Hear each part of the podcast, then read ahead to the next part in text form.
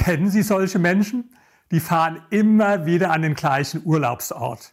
Ich hatte einmal einen Mitarbeiter in meiner Firma, ich glaube, der ist seit 20 Jahren immer jedes Jahr an den gleichen Urlaubsort gefahren. Und die hören immer die gleiche Musik und die essen auch immer das Gleiche und die halten auch über Jahrzehnte an ihren Meinungen fest.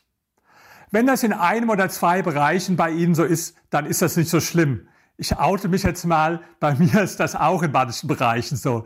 Ich höre immer die gleiche Musik noch, die ich seit Jahrzehnten schon höre, von Ennio Morricone zum Beispiel. Und manchmal esse ich monatelang immer wieder das Gleiche.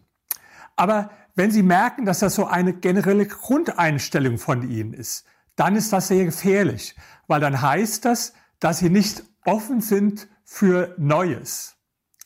Gegenbeispiel ist Richard Branson, der britische Multimilliardär, der ganz viele Firmen gegründet hat. Den haben seine Mitarbeiter Dr. Yes genannt. Warum Dr. Yes? Weil er auf jede spontane Idee, auf jeden Einfall erstmal ganz intuitiv Yes gesagt hat. Also erstmal Zustimmung.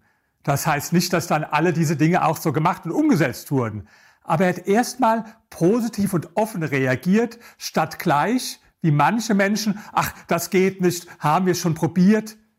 So Kollegen haben Sie auch, oder? Wenn Sie an Ihre Firma denken, die immer sagen, ach, haben wir schon gemacht, äh, funktioniert nicht, alles schon ausprobiert.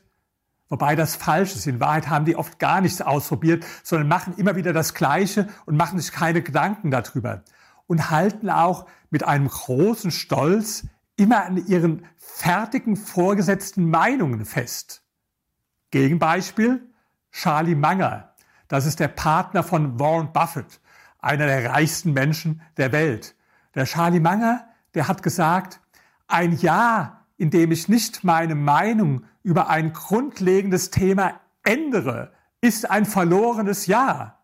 Das ist Charlie Munger. Übrigens ein ganz kluger Mann. Seine Kinder nennen ihn ein Buch auf zwei Beinen, weil er angeblich jeden Tag ein Buch liest. Wie der das macht, weiß ich nicht.